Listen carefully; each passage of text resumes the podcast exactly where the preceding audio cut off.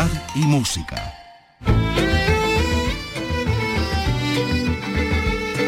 En RAI, Andalucía es cultura. Con Vicky Román. Muy buenas tardes. Las tecnologías se ponen al servicio del patrimonio con ejemplos como los que hoy van a ocuparnos. La inteligencia artificial, aplicada a unos manuscritos, copia de una obra teatral, ha revelado que esa pieza copiada era obra del mismísimo Lope de Vega y no de un autor desconocido, como ahora se cataloga en la Biblioteca Nacional. También se aplica la tecnología a las obras artísticas, la tecnología médica, y así dos de estas obras del barroco han ido al hospital donde TAC mediante se ha comprobado el estado de salud de sus estructuras más internas. Carlos López, buenas tardes. Buenas tardes, pues sí, hablamos de una escultura de Santa Teresa de Jesús atribuida al imaginero murciano Francisco Salcillo y un pastorcito divino de autor anónimo, sometidas a un TAC para ayudar a la labor de los restauradores que cada vez utilizan más estas técnicas de diagnóstico. Y otros expertos han investigado el estado de las minas romanas de Torre Perojil, en Jaén, una gran obra de ingeniería hidráulica que se van a hacer ahora visitables. Y en Córdoba se estudia la puesta en marcha de una ruta Robert Capa que discurriría junto al sendero donde el célebre fotógrafo, reportero de guerra, captó la icónica imagen de la muerte de un miliciano. Hablaremos de cine clásico con Paco Gómez Zayas y de las próximas fiestas del cine que vamos a tener aquí en Andalucía, con todas esas actividades y novedades ante la celebración de la gala de los premios Carmen del cine andaluz en Almería y la de los Goya en Sevilla. Y tendremos a un periodista deportivo y televisivo, Luis García Rey, con el que es su debut en la novela, una novela negra que apunta a comienzo de una serie, con un policía de nombre Axel y apellido de matemático premio Nobel. Pues con ellos y con Rocío Sáez en la realización y con Raimundo Angosto en la producción empezamos ya. En RAI, Andalucía es cultura, con Vicky Román.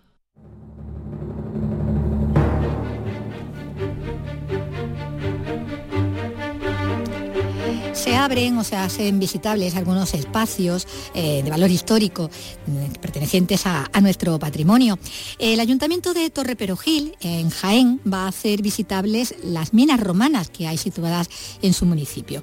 La presentación ahora de los resultados de las investigaciones han constatado el buen estado y la calidad de estas grandes obras de ingeniería hidráulica que han hecho ampliar ya de paso la historia de esta villa, como nos cuenta Irene Lucena. Se trata de grandes obras de ingeniería hidráulica y minera con un valor histórico, geológico, biológico y patrimonial incalculable que ha hecho replantearse la historia oficial de este municipio que se remontaba a la conquista cristiana. Juan Manuel Román es arqueólogo. El gran problema es que son... Eh, digamos, infraestructuras subterráneas. No es una iglesia, un castillo, algo que, podemos ver, sino que, lo tenemos eh, debajo de tierra y, le da un carácter de invisibilidad que, hace que que sea menos conocido. ¿no? Fue la rueda de un camión hundiendo una calle del centro la que sacó a la luz una mina de agua de gran extensión si se compara con otras del mismo periodo que se han encontrado en Andalucía, por lo que se deduce que debía alimentar importantes núcleos de población o potentes centros industriales durante los primeros siglos del Imperio Romano.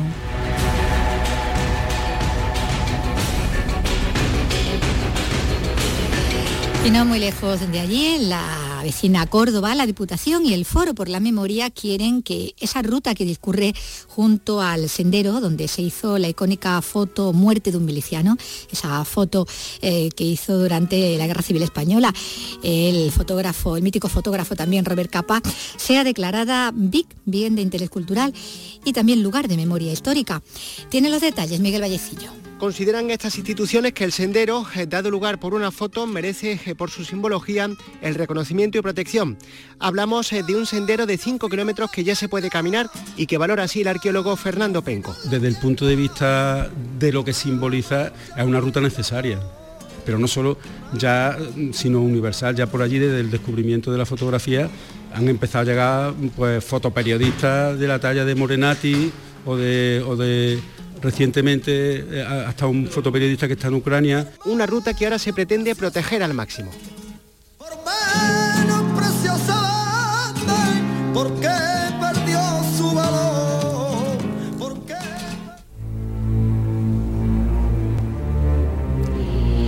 Y hablábamos de las aplicaciones tecnológicas también al estudio de, nuestro patrimonio. Por ejemplo, la inteligencia artificial ha adjudicado la autoría de Lope de Vega a una obra hasta ahora anónima de la que se conserva una copia manuscrita en la Biblioteca Nacional es la obra La francesa Laura, que hasta ahora era de autor desconocido y que sería una pieza teatral de Lope de Vega. Esa es al menos la conclusión de los estudios que se han realizado a lo largo durante casi un año con programas de transcripción del texto manuscrito, que es copia de una copia, o puede que del original, realizada varias décadas después de que muriera Lope de Vega y hasta por tres personas distintas. Una ha escrito cada uno de los actos de la obra y que la inteligencia artificial ha comparado también con comedias del siglo de oro español, entre ellas algunas también del propio autor. Son unas pruebas que confirman que esta obra, la mm, francesa Laura, escrita en sonetos, redondillas y romances, es de Lope de Vega y que además la habría escrito cinco o seis años antes de morir. El manuscrito, esa copia, como decimos, de la obra, se adquirió en 1886 de la Biblioteca del Duque de Osuna para la Biblioteca Nacional, que lo ha tenido catalogado como una obra anónima, como manuscrito, copia de una obra anónima, hasta hoy, como decimos, que se ha dado esa autoría a Lope de Vega. Y es que las tecnologías al servicio del patrimonio son utilizables de muchas formas. Una de ellas es también eh, la radiografía, el hacer radiografías de los cuadros, de las esculturas eh, y aplicar incluso un TAC, como nos cuenta Carlos, ¿no?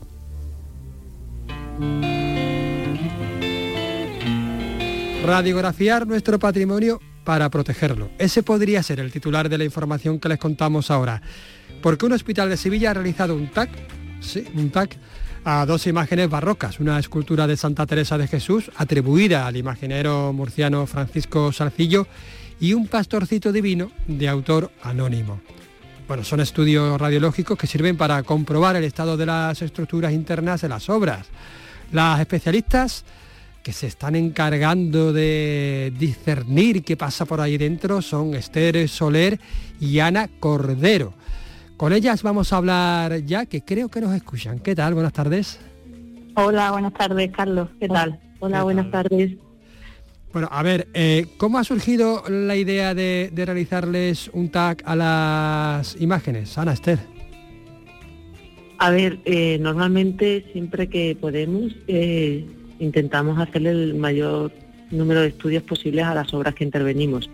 Y en este caso, pues la problemática que nos surgía era muy interesante para poder hacer esos estudios. Entonces, pues contactamos con el hospital NISA y bueno, ellos siempre nos han, nos han abierto sus puertas y eh, bueno, fuimos la semana pasada, vamos, el sábado pasado a hacer los estudios de TAC.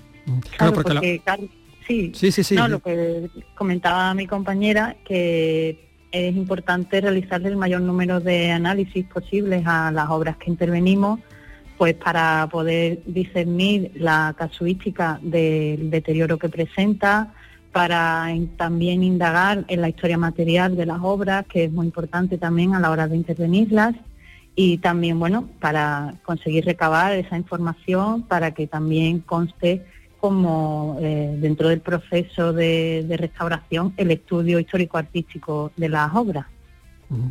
¿Y por qué habéis elegido este hospital? Porque creo que no es la primera vez que trabajáis con ellos, ¿no? No, realmente llevamos ya bastantes años trabajando con ellos. Lo que pasa que este año hemos renovado de nuevo el convenio y pues mira, al, poco tiempo de renovarlo pues hemos tenido que realizar estos estudios. Esta vez eh, el hospital está, ha implicado más en el tema de difusión de lo que se está realizando con ellos y bueno, pues aquí estamos hablando con vosotros. Y es de agradecer esa labor que, que ofrece el Hospital NISA para poder llevar a cabo estos estudios tan importantes para nosotros los restauradores.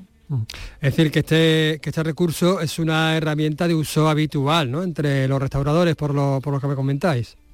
Sí, sí, sí.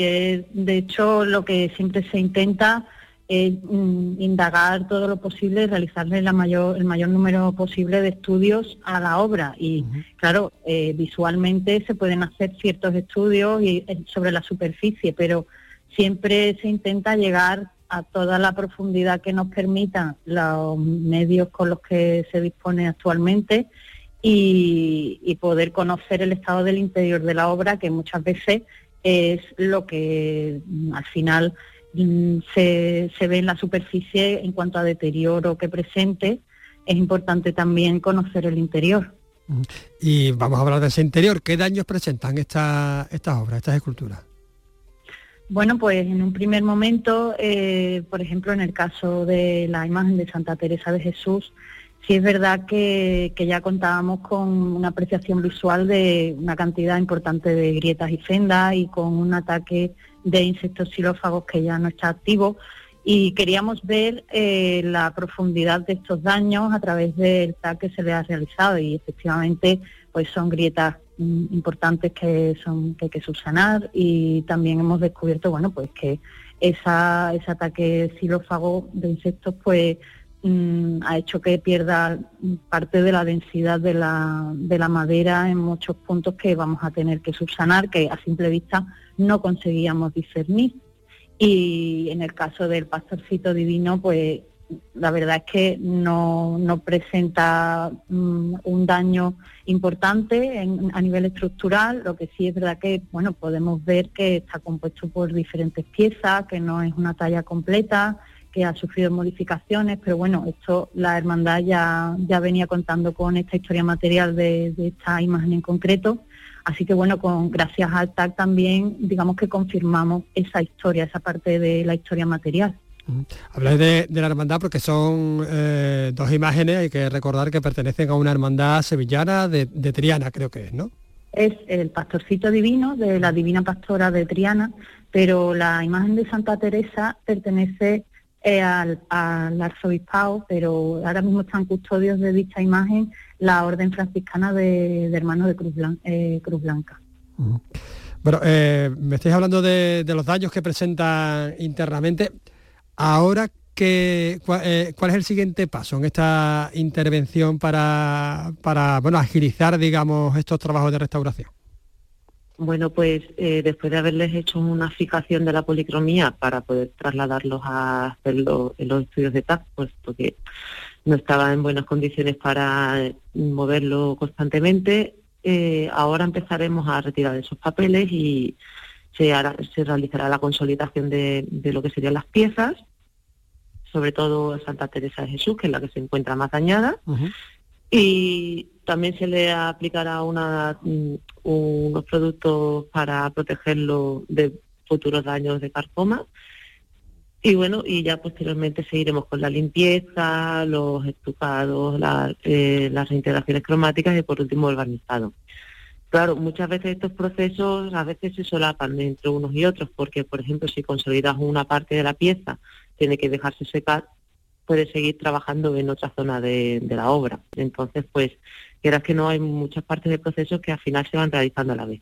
Sí, es verdad que hay procesos que se van a llevar a cabo en la imagen de Santa Teresa, que en el caso del niño del divino, del pastorcito divino, no se va, no hace falta que es reconstrucción de piezas eh, faltantes, que en el caso de la imagen de Santa Teresa eh, tiene faltantes importantes como son eh, falanges completas de dedos, incluso fragmentos del atuendo, de, las vestimentas que, están talladas en la imagen.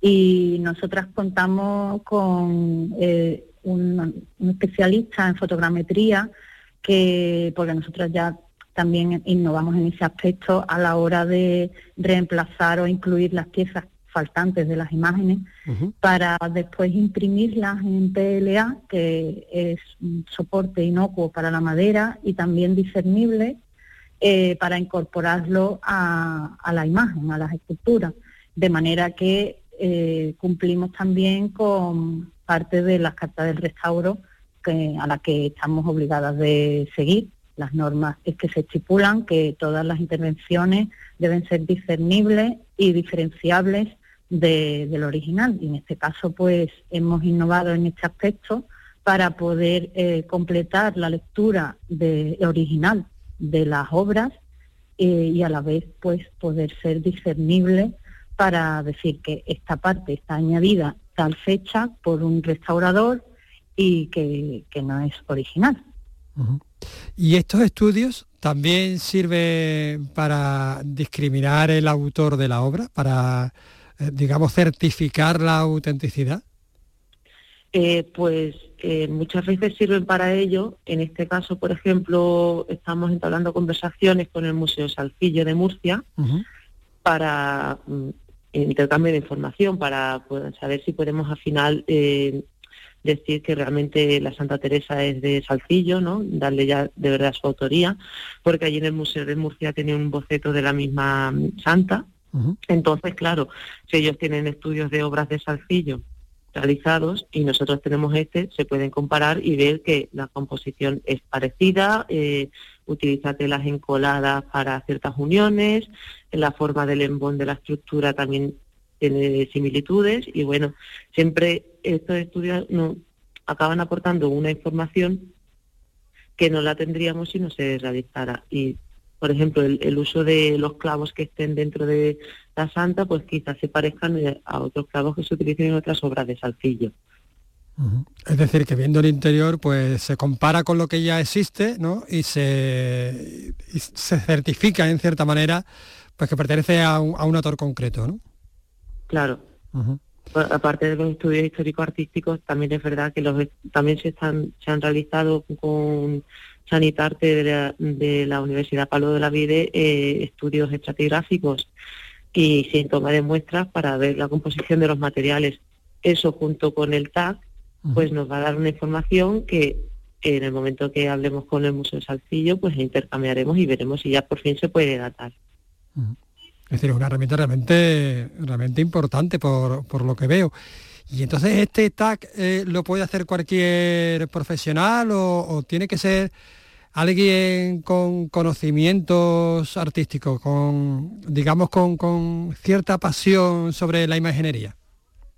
Hombre, eh, estos tags eh, los ofrece el hospital pues me imagino que a los restauradores que necesiten de esos estudios eh, y los estudios pues obviamente los llevará a cabo o bien una organización, una hermandad que necesite a lo mejor hacerle un estudio para conocer el estado en el que se encuentra la imagen, pero siempre supervisado por un restaurador que realmente es el que va a conocer o a saber eh, leer los datos que se obtienen de, estos estudios. De manera que mm, cualquier persona no va a poder mm, discernir esta información que se obtiene, de manera que mm, el hospital también, pues, me imagino que verá eh, las personas que, necesitan realizar estos estudios. Que sepan leer la vida ¿no? de, de, esta, de estas obras de arte. Pues muchísimas gracias por, contarnos eh, esta apasionante historia de, dos imágenes que son sometidas a un tag como cualquier persona. Algo muy interesante, una herramienta fascinante, la verdad, y muy práctica. Muchísimas gracias a Esther Soler y Ana Cordero, estas profesionales que están devolviendo la vida desde el interior a estas obras. Muchas gracias a ti, Carlos. Gracias. Sí, muchas gracias. En RAI, Andalucía es cultura, con Vicky Román.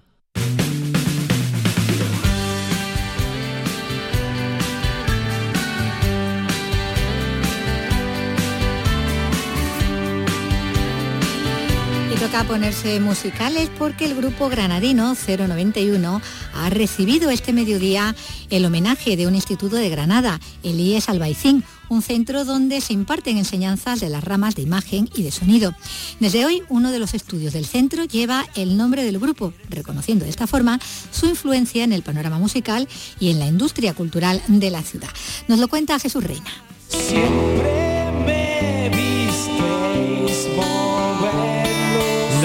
Alumnos del Instituto de Enseñanza Secundaria Albaicín han recibido a los cero con los sones de una de sus canciones más emblemáticas, la canción del Espantapájaros. José Ignacio Lapido es miembro de 091. Muy emotivo y una cosa que para nosotros es todo un honor que, que hayan tenido a bien ponerle nombre de la banda a uno de los estudios de donde saldrán los futuros profesionales de los que nosotros nos valemos muchas veces. Otro de los miembros de la banda, Tacho, con una amplia trayectoria también en la industria audiovisual, ha subrayado la importancia que tiene este homenaje. Escuchamos a Tacho González. Nada, venimos un poco a animar aquí a, los muchachos, que están en un buen momento porque, como sabemos, Andalucía y España se va a convertir en, un, lo que llaman un hub audiovisual y va a haber mucho trabajo para todos. Ojalá sea esa una premonición acertada. María José Martín es la delegada de Desarrollo Educativo y Formación Profesional en Granada explicarle a los jóvenes las oportunidades que tienen hoy a través de, una herramienta que es la educación, la formación profesional, donde está habiendo una apuesta muy importante por parte de la Consejería de Educación. Y durante los próximos días, profesionales del sector audiovisual visitarán el centro para aportar su experiencia a los alumnos. Cristina López es vicedirectora de este centro de enseñanza Albaicín. Estamos muy ilusionados, llevamos mucho tiempo preparando estas jornadas durante las cuales pues, distintos profesionales reconocidos del sector interactúan con nuestros alumnos de imagen y sonido. Y en este centro de Granada se imparten dos grados superiores de iluminación y sonido por una parte y un grado medio de vídeo DG.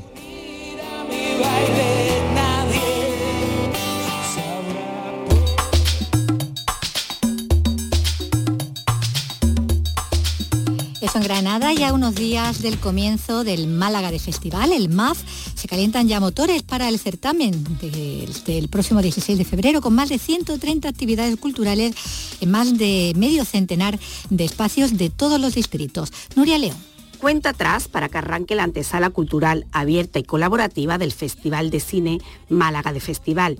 El aclamado documental A las Mujeres de España, María Lejárraga, de Laura Hoffman, se verá por primera vez en Málaga en el marco del MAF. El Niño de Elche y Alice Wonder con los conciertos de inauguración y clausura y la proyección de Picorreja, La verdad que la tierra esconde de la cineasta Remedios Malvarez, son otros de los hitos de la programación que tiene el cine como argumento. Juan Antonio Vigar, director del Festival de Málaga. El cine por una vez se convierte en argumento y a partir de ahí pues construir este entramado de actividades culturales que es el MAP, donde cabe ciencia, donde cabe pensamiento, donde cabe tecnología, en fin, muchas facetas que en un momento determinado pueden sorprender a quien la luego vaya visitando. La programación de Málaga de Festival 2023 invita en esta edición a la reflexión desde la cultura sobre nuestro modelo de vida.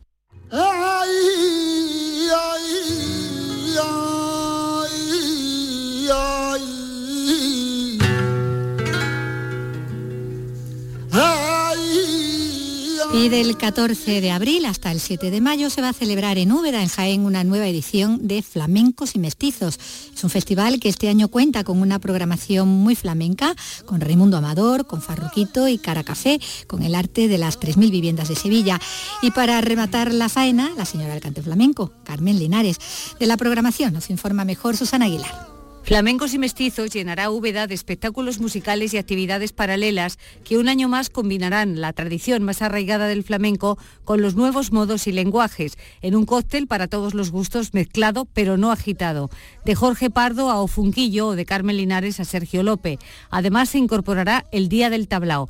Paco Ortega es el director del festival. Este año vamos a recrear el tablao La Cantadora de Sevilla y vendrá su dueña y directora a abrir el programa y a presentarnos lo que sería una noche si estuviésemos en Sevilla en su tablao. Y así íbamos recorriendo pues Corral de la Morería, Los Gallos y otro tipo de, otros tablaos de renombre. El certamen nació hace seis años con el objetivo de mezclar la magia de la ciudad renacentista con el flamenco. Por eso cuenta con escenarios de lujo como el Parador de Turismo, el Auditorio del Hospital de Santiago o la Iglesia de San Lorenzo. Los abonos se pueden adquirir por solo 50 euros.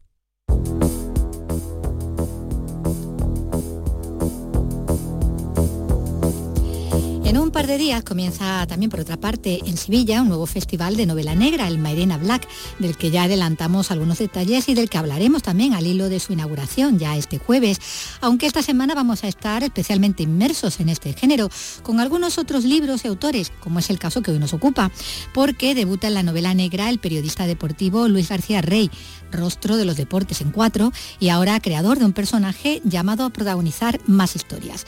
Se trata de Axel, el protagonista que da título a esta ópera prima, un policía enfrentado a un caso con muchas complicaciones e implicaciones y que nos adentra en la prensa deportiva y el mundo del fútbol, el ambiente que mejor conoce el autor.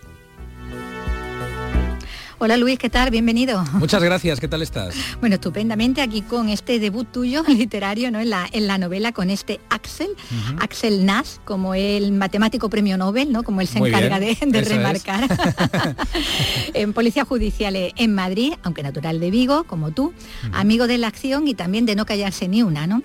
Sí, eh, eh, le cuesta mucho. Yo soy de callarme más que Axel. A mí me da más miedo decir ciertas cosas que luego puedan tener consecuencias. Pero a Axel le pasa que cuando cree que tiene razón va hasta el final. Es súper honesto en eso, pero le hace muy imperfecto también, porque muchas veces mete la pata. Y luego en la novela cuando no es capaz o no puede decir lo que piensa, nosotros nos enteramos de lo que realmente está pensando. Porque claro, nadie dice la verdad todo el rato. Exactamente. Podemos leer ¿no?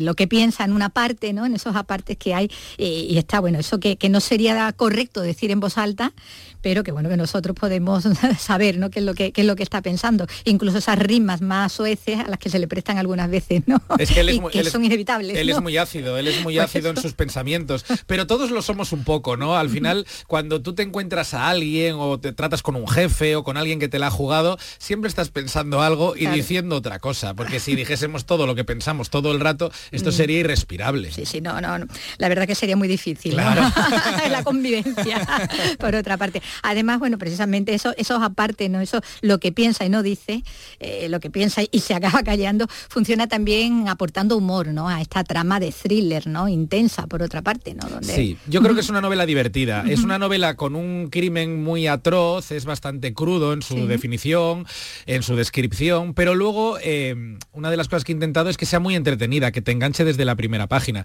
Y yo creo que en determinados momentos conviene quitarle hierro a, que, un poco a la vida en general, ¿no? Porque todos tenemos nuestros problemas que nos pesan en los hombros y un toque de humor, un toque de ligereza, yo creo que desengrasa mucho y siempre nos viene bien. Y a la novela yo creo que también le viene bien. Axel tiene ese toque de humor, no es el único personaje que lo tiene, pero cuando alguien se pone muy intenso, cuando alguien se pone muy serio, ahí aparece Axel para decir, oye, no, a mí no, me vengas con mi tan, a, tan a, la tremenda, ¿no? Bueno, Axel además aquí hace, hace tándem, ¿no? Con una compañera con la que vamos a ver que encaja muy bien, eh, sin que haya ninguna tensión sexual, por otra parte, por resolver, y, sin mucha, mucha complicidad, ¿no? Aunque sea una compañera reciente, que no sea que lleve años con ella trabajando, ni mucho menos, pero ahí desde el minuto uno, esa, esa conexión, ¿no? Sí, con con Lorena Galván, que es su, es su pareja protagonista, eh, parece que no van a encajar porque los dos tienen una personalidad muy solitaria, son dos lobos solitarios y nadie... Su secreto y su trauma. Nadie da un duro por ellos. Pero claro, se respetan, se entienden,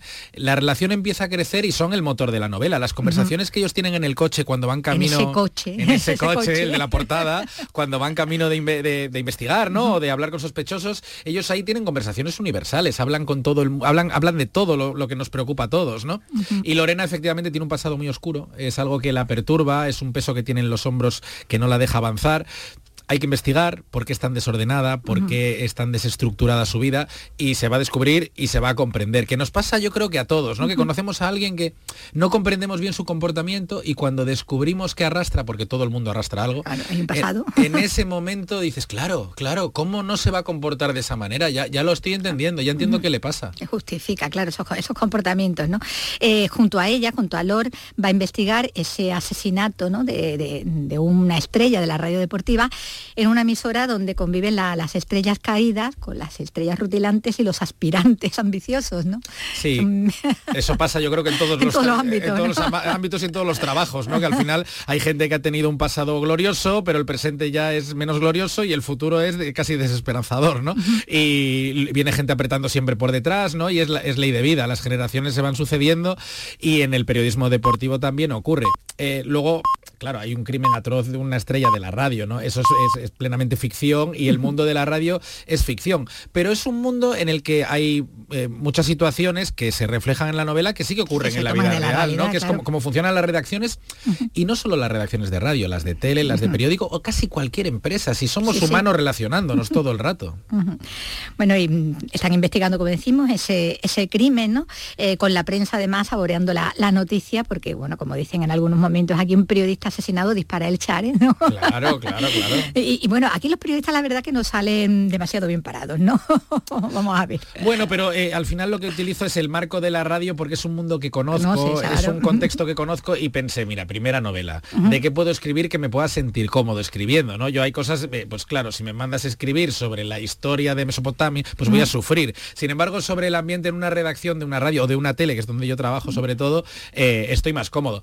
Y lo que busco son tramas para que la novela avance, ¿no? La vida real no es tan divertida. La gente me dice, pero en la radio, no, hombre, no, en la radio no nos matamos, no cometemos asesinatos, claro, estas cosas no. Todo, muy tranquilito. Claro, nos llevamos bien, ¿no? Pues si discutimos sobre el penalti del Madrid, pues era o no era, ¿no? Del Sevilla o del Betis, pero no, no nos asesinamos. No llega la sangre al río. Claro.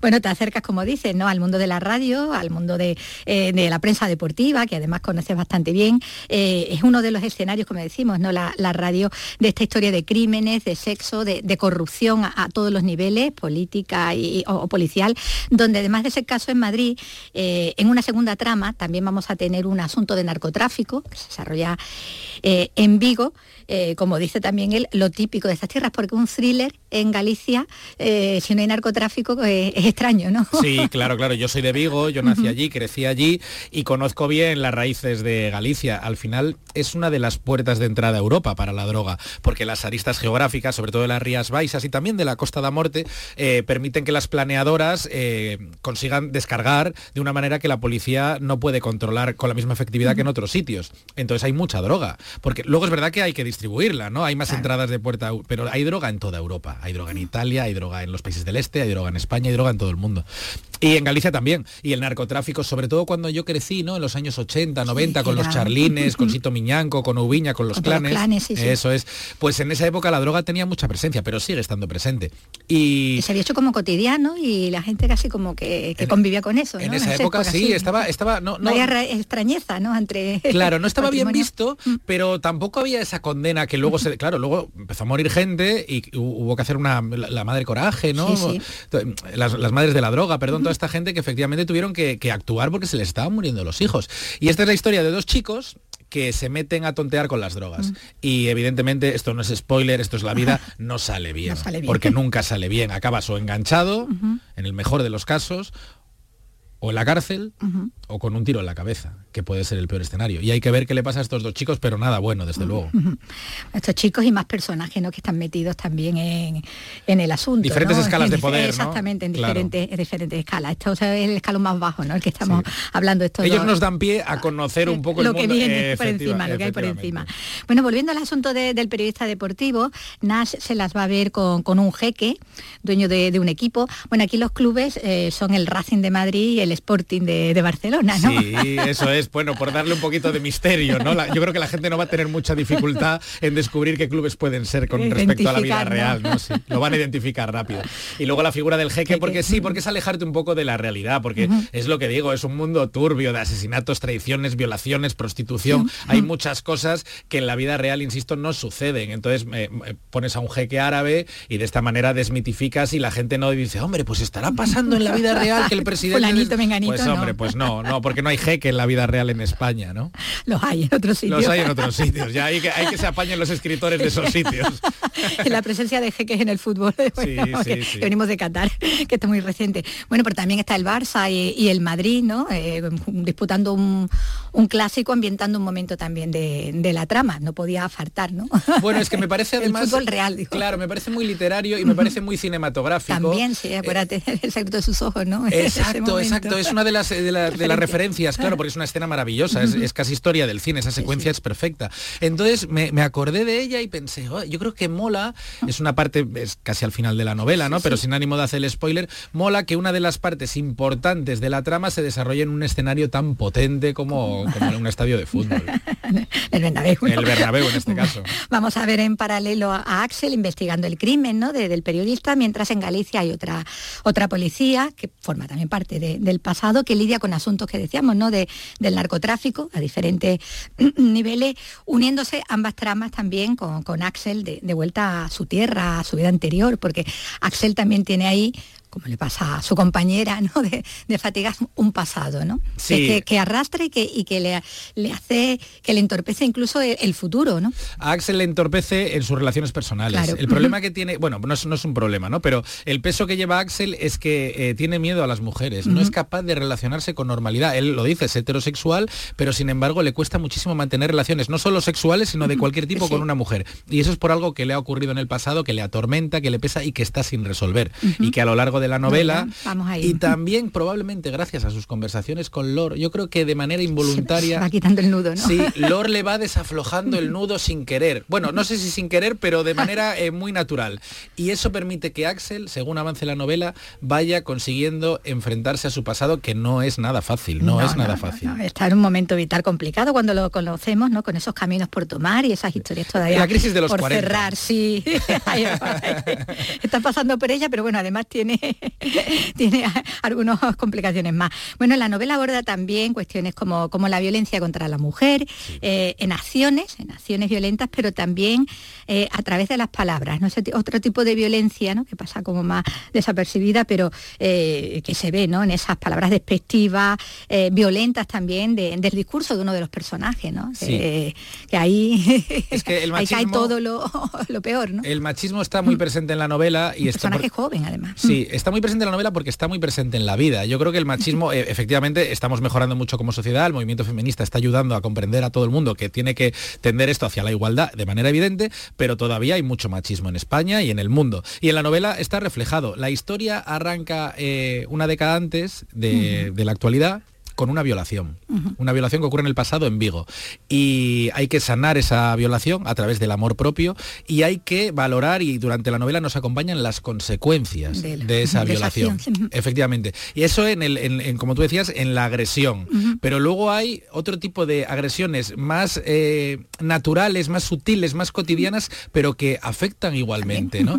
Y Iria, que es la protagonista en Galicia, la policía, policía. la policía protagonista, tiene que lidiar con eso. Ella en un mundo como la, el de la policía se da cuenta que haciendo lo mismo no es tomada en consideración uh -huh. de la misma manera que un hombre y tiene y lucha permanentemente contra eso veremos si lo hace con éxito uh -huh, o no uh -huh. y lo que te decía no lo del su personaje que, que, que, todo todo lo que dice sobre las mujeres eh, es hay una violencia, exactamente, hay una agresividad, ¿no? Hay como, como, eh, como un odio también, ¿no? Y es también un, la, la, incapacidad también de relacionarse en el fondo, ¿no? Es miedo. Es miedo. Es también. miedo. Al final, él eh, no es capaz de considerar a la mujer como un ser humano. Claro, un objeto, las, las cosifica, las cosifica. Sí, sí, no, no, no, reco él reconoce a los hombres como iguales y a las mujeres como objetos. Sí, Entonces no es capaz de relacionarse, pero ahí hay algo de miedo. Claro, ¿Por qué? Ahí de complejo. De complejo, efectivamente. ¿Qué te pasa con las mujeres que no te permite mirar a las hojas y tratarle como un ser humano? ¿Por qué la tratas de esta manera? Porque te da miedo. Uh -huh. Hay algo aquí que no estás viendo venir y que te, y que te da reparo y te, y te produce rechazo. Y contra eso lo que hace falta es hablar mucho, pero claro, hay muchos hombres que tienen incapacidad para mostrar sus sentimientos y para hablar de ellos. Y a estos chicos les pasa. Uh -huh. eh, en toda la novela, antes decíamos, ¿no? Lo del secreto de sus ojos, que aquí no se, no se mencione, pero sí que hay muchas referencias cinematográficas sí. a lo largo de, de, todo el relato, ya sea para establecer parecidos físicos, ¿no? Este Fru Willy, sí. Willy, o este Hargar Funkel.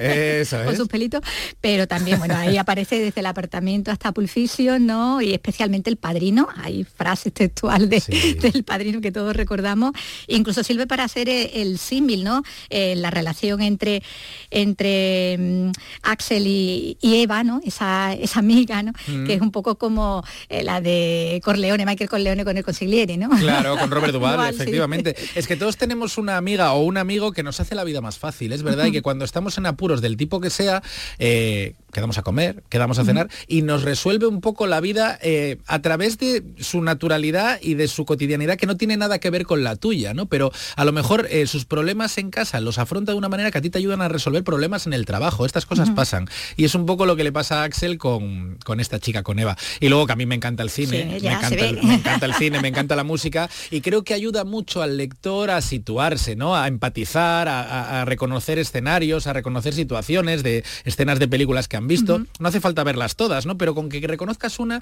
ya probablemente te saque una sonrisa, yo creo. Sí, es una manera también, como tú dices, ¿no? De establecer esa complicidad también con el lector. Exacto. Y luego los personajes también imaginártelos, ¿no? Porque, Ponerle un, claro, un físico. exactamente. No es igual que este, pero se parece, ¿vale? Pues ya más o menos el resto de la novela lo leo como yo quiero que lo lean. Eh, bueno, y está muy presente, obviamente. Bueno, decías antes la música, ¿no? Esa música que escucha, sobre todo él, que entrenando para, para la maratón. bueno, no sé, sus grupos favoritos también. O, sí, eh, las referencias musicales tienen mucho que ver conmigo, porque no me apetecía que a mi protagonista le gustase música que a mí no me gusta, ¿no? Eso se lo puedo dar a otro protagonista, pero a Axel yo creo que lo que conviene, o por lo menos lo que a mí me apetecía es que escuchase la misma música que yo. Yo también he hecho maratón, yo también he hecho triatlón, en ese sentido nos parecemos y yo siempre entrenaba escuchando música. Y me parecía que desengrasaba también esa parte de la novela que te permite empatizar, porque mucha gente hace deporte, ¿no? Hoy en día cada vez más. Entonces, es otra parte de la novela que te saca mínimamente de la investigación, pero él también mientras corre puede estar pensando en posibles tramas sospechosos y situaciones y permite que la gente conecte con él. Yo creo que, y, todo, y son canciones que todos conocemos, son canciones muy buenas. sonora ahí, sí. los Strokes, Dusty Springfield, George Michael, The Cure, clásicos de los 80 y clásicos universales prácticamente.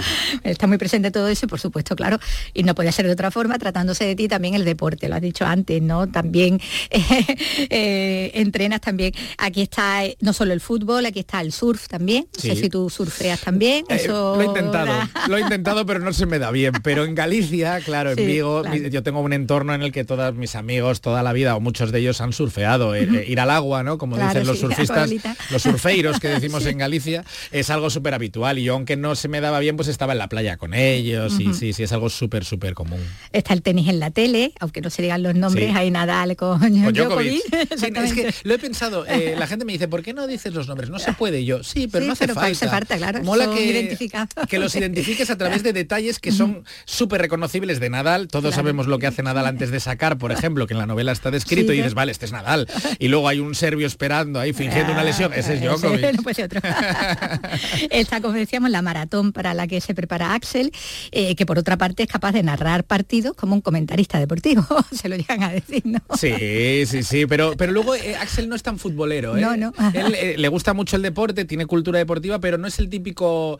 Es que es un detective que yo creo que se sale un poco de lo común. No es el típico detective ni muy futbolero, ni muy masculino, no es el típico detective que cuando el caso se complica se da al alcohol, o sea, huyo un poco de eso y convierto a Axel en un tipo enfadado, porque suele estar enfadado cuando conduces se enfada con el director del colegio de la niña. Con el director del colegio de la niña. Es capaz, sí, tiene la mecha corta, pero luego es muy tierno. Yo creo que es un tipo muy tierno, Axel, porque en el fondo tiene miedo como tenemos todos, porque todos vamos por la vida con miedo. Hay muchos más valientes, otros más cobardes, pero miedo tenemos todos bueno, muy completito, Axel, como vemos, eh, lo que nos lleva a pensar que, bueno, que aquí no se va a quedar, ¿no? Que Axel tendrá que tener más aventuras, ¿no? De que tener...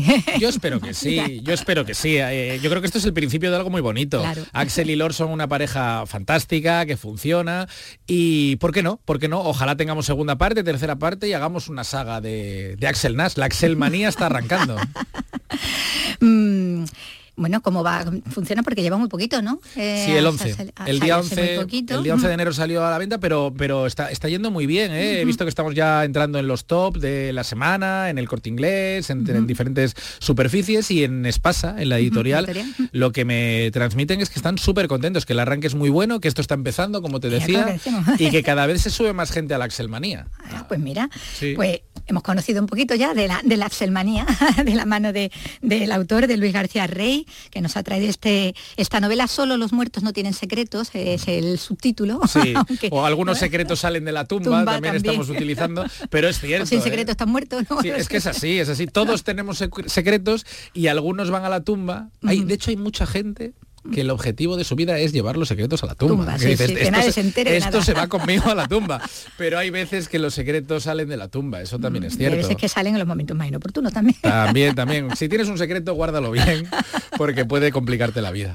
Bueno, pues eh, es lo que nos contaba, ¿no? De, de esta novela, este debut literario, bueno, que tan bien está, está funcionando. Axel, de Luis García Rey, pues muchas gracias. Muchas gracias a ti. Venga, y un Un placer. abrazo.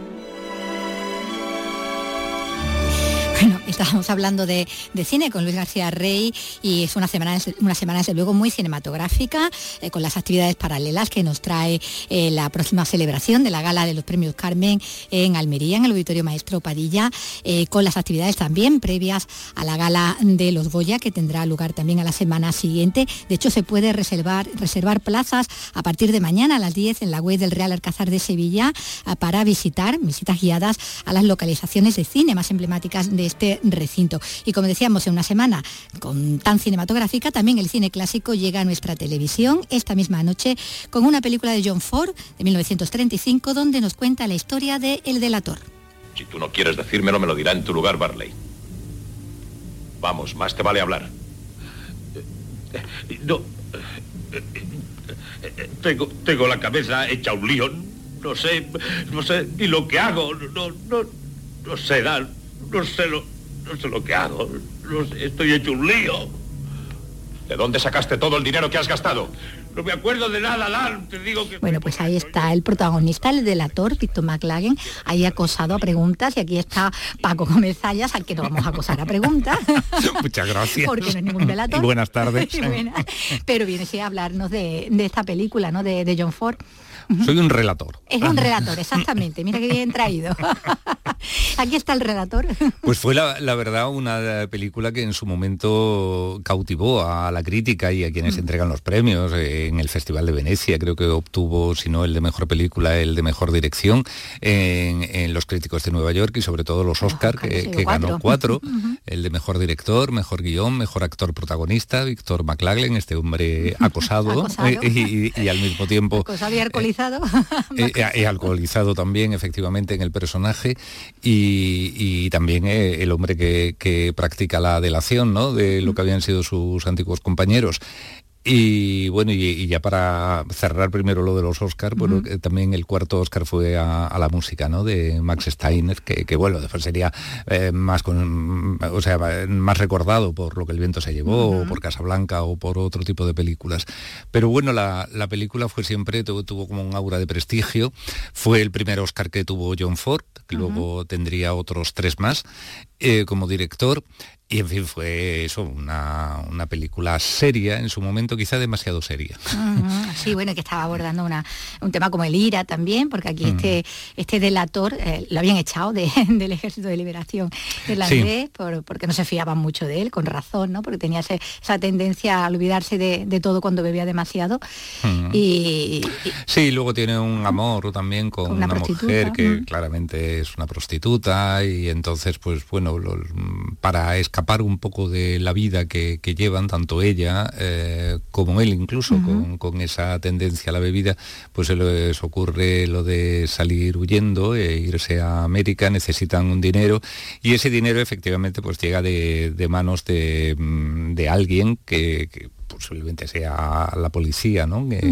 Y efectivamente ese es todo el proceso, ¿no? Es como un proceso de, de alejamiento de, de los ideales y de, sobre todo de las amistades de, en un momento dado de la vida. Eh, la traición, el arrepentimiento. Es una película eh, muy filosófica, muy de pensamiento, ¿no? De tal manera que incluso sobre guion no gustaba mucho a quienes consideraban que el cine debía ser algo más ligerito y, y más para todo el mundo. Eh, y fue el empeño personal de quien entonces estaba al frente de la RKO, que era el padre de los Kennedy, Joseph Kennedy, sí. el patriarca, quien dijo, no, no, esta película tiene muy buena pinta. Lo que ocurre es que Kennedy a mitad de rodaje pues vendió la productora, te dijo que ya estaba bien de esto del cine, no le acababa él de convencer, y, y la película estuvo una vez más, ya fue difícil que, que se pusiera en marcha, y estuvo a punto de no hacerse, ¿no? De hecho se rodó en una especie de hangar que tenía la RKO, un decorado, o sea, un estudio como de segunda o tercera categoría, muy pequeñito. Eh, no hubo propiamente decorados, sino telones pintados, donde, donde se reproduce lo que era la ciudad irlandesa, que supongo sería Dublín. Eh, en fin, eh, curiosamente, la RKO tenía un decorador fantástico. La semana pasada veíamos en Alas de la Danza casi todas las películas de Fred Astaire y Ginger Rogers tenían unos decorados así como Art Deco mm, preciosos. Pero claro, eso era producciones con mucho dinero. Cuando no había tanto dinero... se suplía con otra manera, claro, claro, pero que le daba también mucha fuerza, ¿no? Sí. Al final a esa Sí, bueno, esta película escena tiene también. así como una estética expresionista muy, Eso te muy iba a buena. eso de los Mm. telones era, tenía ese, esa ese punto línea, y la ¿no? Niebla claro, ¿no? sí, y sí, muchas sí, cosas en ese blanco y la verdad es que mm, sí, sí sí la película está muy bonita lo que pasa es que yo decía antes lo de demasiado seria porque pasó el tiempo la película siguió con su aura de prestigio y eh, allá por los 60 eh, el crítico y luego director de cine Peter Bogdanovich entrevistó a John Ford y le dijo el delator mm, es una de sus mejores películas y John Ford No le acuerdo, dijo ¿no? "Mm, pues yo no estoy muy seguro de eso Ya, ya. y dice, porque le falta mucho sentido del humor. Es verdad que las películas de John Ford estén mejor o peores producidas, casi todas tienen interés, casi todas son de un maestro. Eh, Yo hace un par de días veía en una cadena de televisión eh, Wagon Master, eh, Caravana de Paz, que hombre, por comparación a los western que ha hecho él, pues dices, bueno, esto está hecho muy a la ligera, de apenas la película tiene 80 minutos, no tiene así grandes estrellas, tienen actores muy buenos. eh, Solventes, está- pero que está no Ben son los Johnson, estrellones, está claro. Howard Bond, está Harry Que, Carey bueno, son Jr. muy de su, Muy, muy- muy sí, de su está. equipo, ¿no? Pero no, faltaba un John Wayne, Claro, un Henry claro. Fonda, un Richard Widmark, en fin, Sí, sí, faltaba gente así, ¿no? Y, Pero con todo y con eso lo que quieres decir, ¿no? Sí, Que- pero, pero eh, siempre tenía él su punto, ¿no? Su, su Y el humor del que tú decías que lo tiene. El humor, la cosa así nostálgica.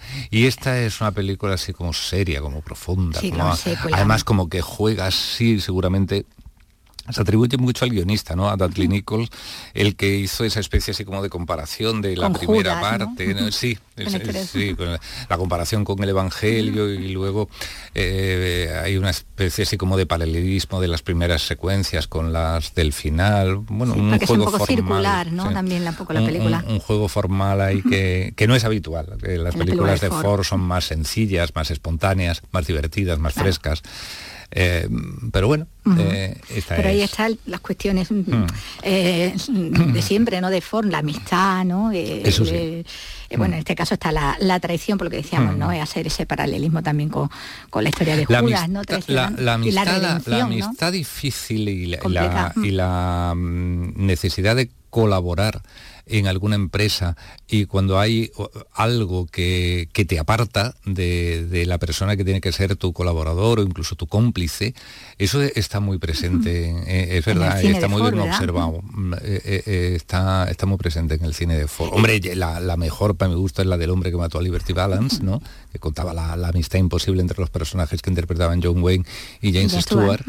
Pero también dos cabalgan juntos, de nuevo James Stewart, esta vez con Richard Widmark, eh, Misión de Audaces, John Wayne y William Holden, eh, hay casi todos y di- dices, "Uy, esto es... eh", bueno, eh, en For Apache, Henry Fonda y John Wayne, son personajes que, que dices, bueno, tienen que colaborar juntos, tienen que estar juntos, pero qué mal se llevan y que esta gente es que, mm, en fin, como, como ves muchas veces en el cine historias de amores imposibles, pues, que Pues también amistades historias de, de amistades que, que, que- que eso no va a ningún lado, es que estos son el agua ya. y el aceite, es, es que no, esta gente no tiene eh, química ninguna, eh, los personajes me refiero.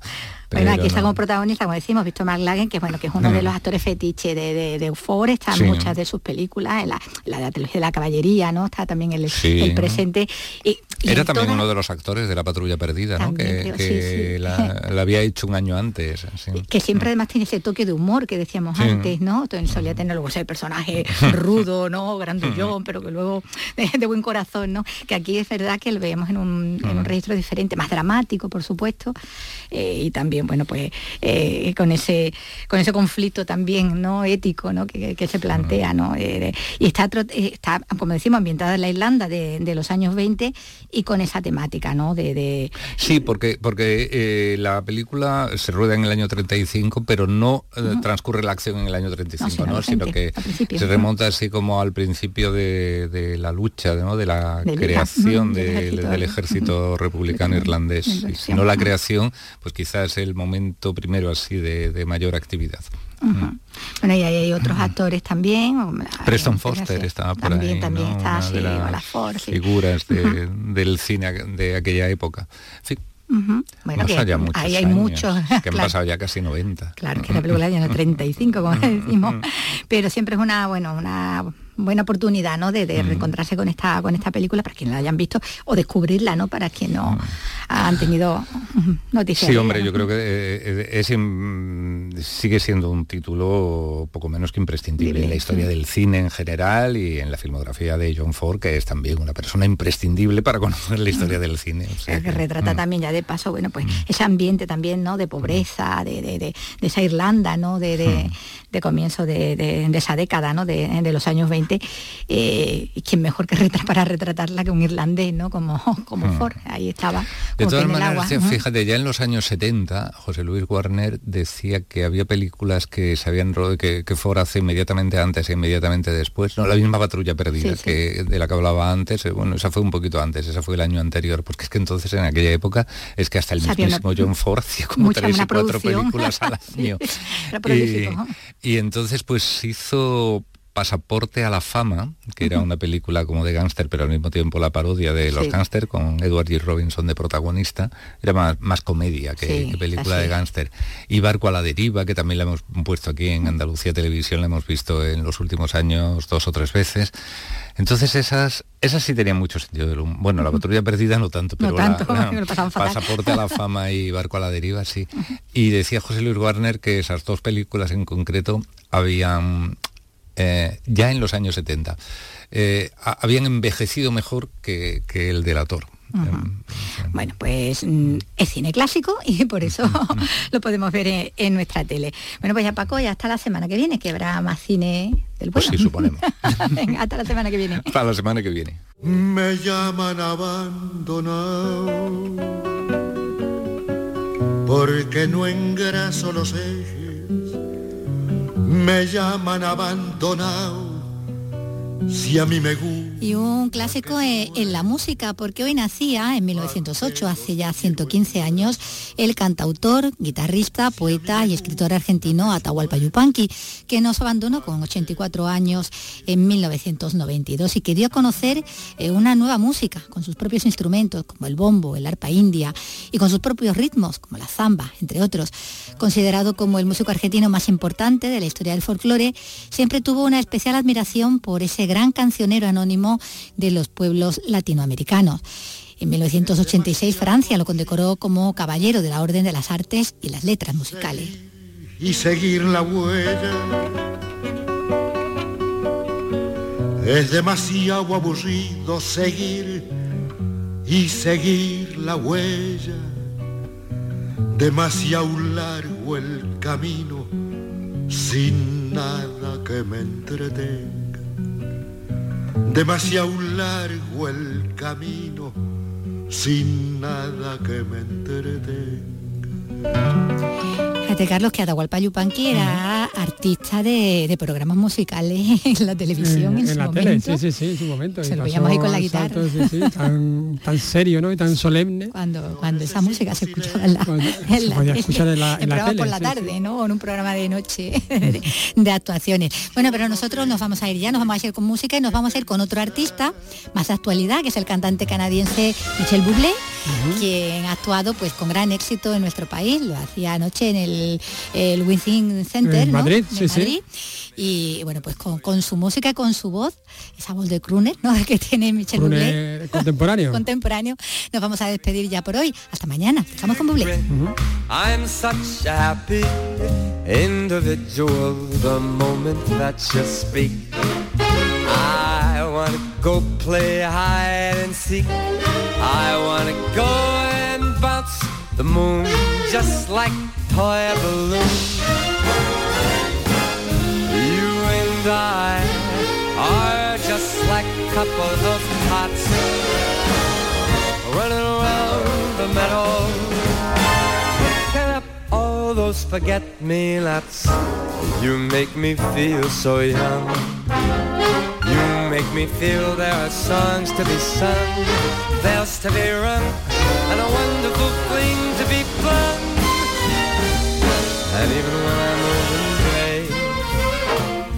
I'm gonna feel the way I do today.